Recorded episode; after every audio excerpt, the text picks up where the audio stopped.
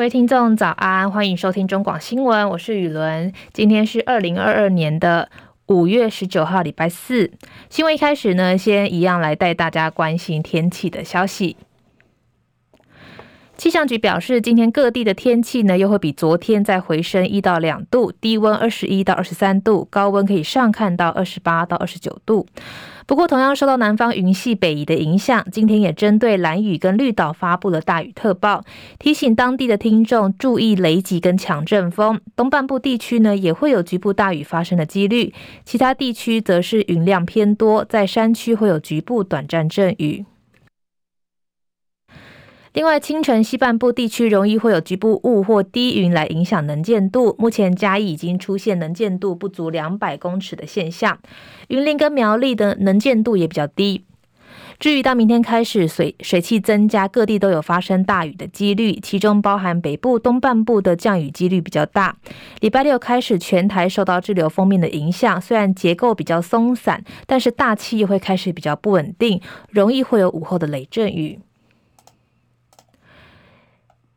先带您关心目前天气。目前台北二十四度，台中二十二度，嘉义二十二度，台南二十三度，高雄二十三度，宜兰二十二度，花莲二十二度，基隆二十四度。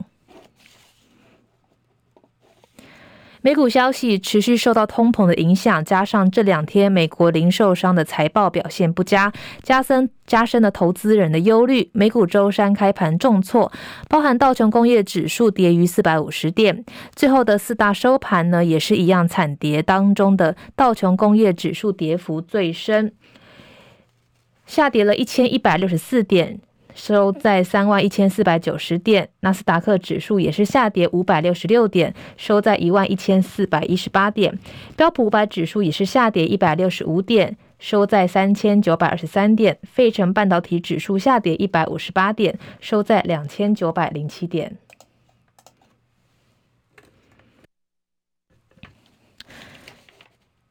台湾消息，昨天台湾本土确诊个案再突破这个新高，单日超过了八点五万人染疫。疫情指挥官陈时中在记者会上说，目前还没有达到这个染疫的高峰，可能会再持续一阵子。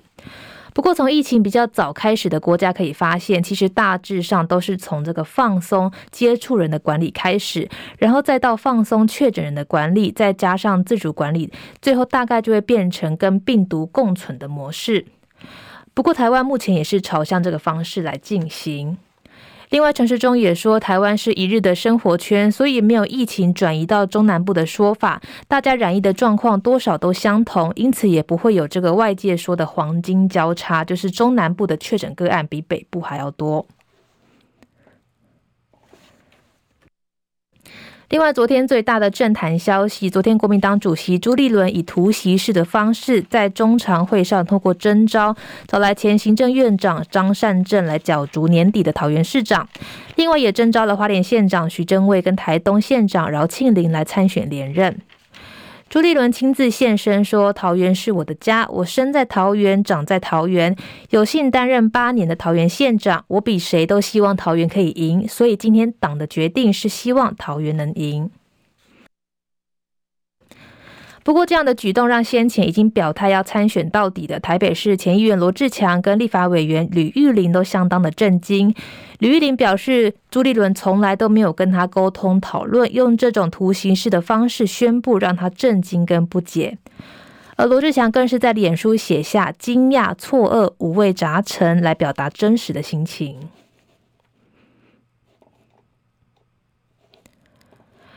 俄乌战争持续，乌克兰总统泽伦斯基签署了法令，准备延长戒严跟动员令九十天。同时，克里姆林宫内部人员坦言，战争存在困难。而美国驻基辅大使馆在关闭近三个月之后，也开始重启运作。齐海文报道。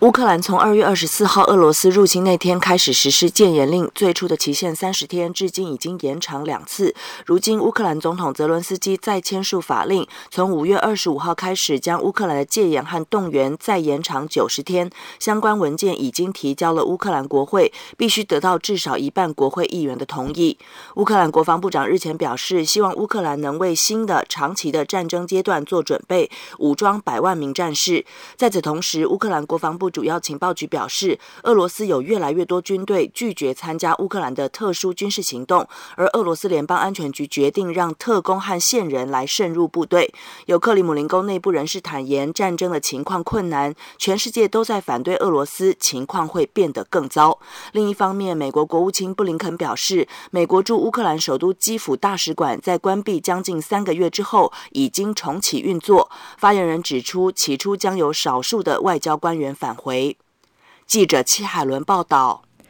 在美国总统拜登出发前往亚洲访问前夕，白宫国家安全顾问苏利文今天跟中共中央外事工作委员会办公室主任杨洁篪通话，讨论这个区域安全、和不扩散、乌克兰的战争跟美中关系特定议题。白宫国安会表示，这个通话是延续两个人在三月十四号在罗马的会谈，主要聚焦在安全。跟这个核不扩散的议题上面，苏利文跟杨洁篪也针对了俄乌战争以及美中关系的特定议题进行讨论。据了解，苏利文跟杨洁篪三月在罗马举行长达七个小时的会谈。根据美方资深官员转述，美方高度忧郁、高度忧虑这个中俄的结盟，并向中方预告援俄的可能后果。另外，苏利文也重申，美国基于《台湾关系法》、美中三联合公报跟六项保证的一个中国政策，并关切北京在台海的挑衅行为。另外，美国参议院两党外交领袖今天带领了五十位的参议员联名致函总统拜登，呼吁把台湾给纳入印太的经济架构。议员回应：台湾是美国常年重要的贸易伙伴，如果想要架构成功，必须纳入美国所有的区域盟友。另外，除了经济层面之外，信中也说，把台湾纳入区域经济结构，也关乎美国安全的利益。美国跟盟友的台湾经济往来越来越多，面对胁迫的集体韧性就会越强。从俄罗斯入侵乌克兰上面就可以看见，美国跟理念相近的国家实质经济支持的价值，在台湾的议题上也是如此。另外，欧洲联盟执行委员会今天公布一项两千一百亿欧元，折合台币约六点五兆元的计划，目标在二零二七年前停止仰赖俄罗斯化石燃料，并借此加速推动绿色能源转型。目前，欧盟百分之四十的天然气、百分之二十七的进口石油都是由俄罗斯来提供，而且欧盟国家现在难以就制裁俄国石油达成共识。因此，欧盟执委会提出一个三管齐下的计划，包含向俄罗斯之外的国家进口更多的天然气，还有加速推动能源再生，还有更加努力来节能。执委会也预期，二零三零年前将达到三千亿的欧元。接下来是十分钟的早报时间，今天看了一下，包含联合报啊、自由时报跟中国时报都谈到了昨天的疫情。昨天冲了八点五万例，累计近百万，未来一周达到高峰。长者超额死亡，疫情往南。国内本土个案昨天暴冲到八万五千三百一十例，创下新高纪录。另外新增了一百八十三例的中重症个案，四十一人死亡。指挥中心指挥官陈时中表示，本土的病例比前天增加了近三成，但八万五千例还没达到顶端，将在持续发展一阵子。指挥中心也统计，疫情新冠爆发以来，国内累计确诊的人数已经近百万，达到九十八万一一千一百四十一例，一万两千三百四十五例的境外移入个案，九十六万八千七百四十二例的本土病例。医疗应变组副组长罗一军表示，染疫的人数暴增，主要是因为总检测的这个数量增加。北部开设了很多大型的采检站，前天的检测量量能达到新高，总计十一万两千九百一十六件，而且持续增加当中，阳性率呢为百分之六十六点七。罗一军强调，中南部的这个疫情上升当中，整体的疫情还在上升阶段，未来一周内会达到高峰。学者研究也发现，从今年四月底到五月中旬，国内七十岁以上的长者死亡率较前年五年同期的平均值超过逾一倍，凸显医疗量能的不足可能会带来超额死亡。国外的疫情进入高峰期的时候，连七十岁以下也可能会出现超额死亡，政府应该引以为戒。台北市议员之一，五月一号到十六号指挥中心公布全台确诊死亡是两百三十二例，但光双北地区确诊火化就已经达到三百四十七例，之一指挥中心选择性的公布染疫的死亡人数涉及盖牌。陈时中说，指挥中心对确诊到死亡有一定的共同程序，由一组、二组到三组的人共同判定，非常严谨，不是任何人像我说他不要死就不会死，说少报几个就少报几个。接下来是自由时报的头版头条，同样谈到了疫情的消息。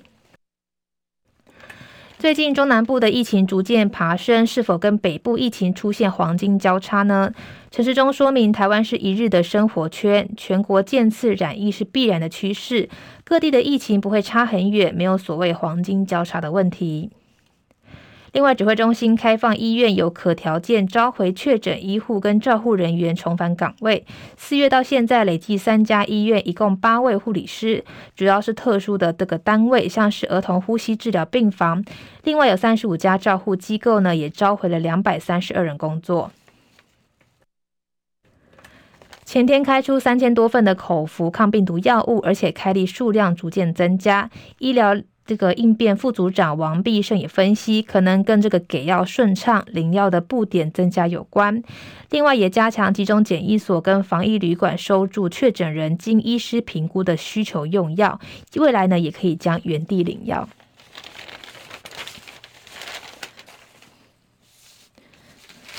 自由时报的头版头条。中国时报的头版头条谈到了确诊破八点五万，北市高松以下暂停到校一周。为了避免染疫人数扩大，台北市长柯文哲昨天拍板，北市的国中小跟高中从二十三号开始实施远距教学一周。高雄市府也宣布，二十三号开始国各个高中以下的各级学校采线上教学三天。另外，新北市、台中市、台南市、桃园市则是视这个疫情来滚动修正，或是授权各校因地制宜。台北市副市长蔡炳坤说，如果家长无法在家照顾小孩，学校依然会开设这个专责的人员照顾班，让无法居家线上学习的学生依然可以到学校上课，也会提供弱势家庭相关的设备服务。台中市长卢秀燕说呢，教育局最近会邀集家长、教师跟校长等团体来协商，了解各方意见之后再决定。台南市教育局长表示呢，将是疫情的滚动来发展修正。新北市考量政府的这个考量学校的疫情状况不一，六月底前呢，弹性授权因校质疑。桃园市长郑文灿说，桃园有一万三千九百零四位的师生确诊，待周末高中会考结束之后呢，会有教育局以及各校的防疫专责小组来评估是否改为远距教学，是否调查各校的评估需求之后呢，会再做宣布。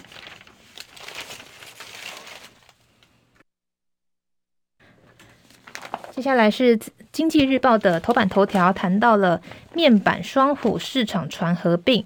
鸿海撤出群创的董事会，李坤耀不再参选友达董事，为整并埋伏笔。不过双方均否认。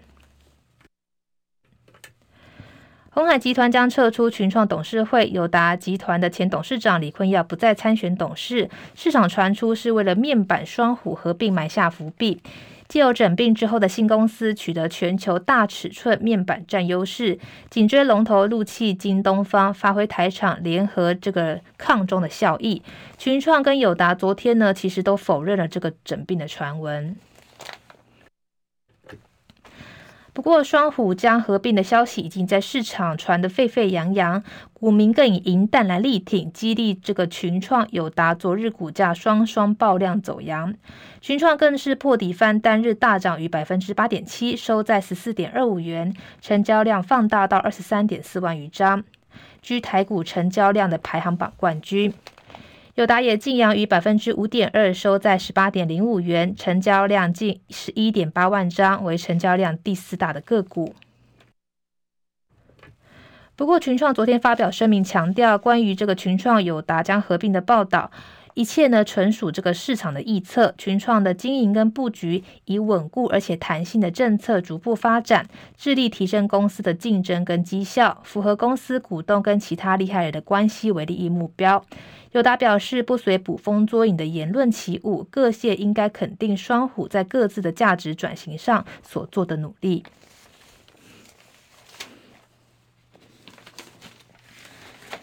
接下来是，哦，抱歉抱歉，接下来是《工商时报》的头版头条，谈到了正内需，陆六月重启汽车下乡。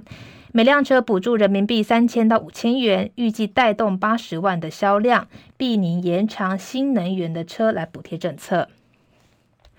经济受新冠疫情重创，大陆政府展开经济保卫战，继密集推出救房这个措施之后，承诺支持互联网平台经济。传大陆政府计划重启汽车下乡政策，对人民币十五万以内的燃油车跟新能源车最高补助五千元，预计可以刺激出超过八十万汽车的销量。新闻最后呢，也要提醒听众，这个昨天的本土个案再创新高，所以大家呢防疫的观念不能这个放松，外出好戴好口罩，也要记得勤洗手。我们明天见喽，拜拜。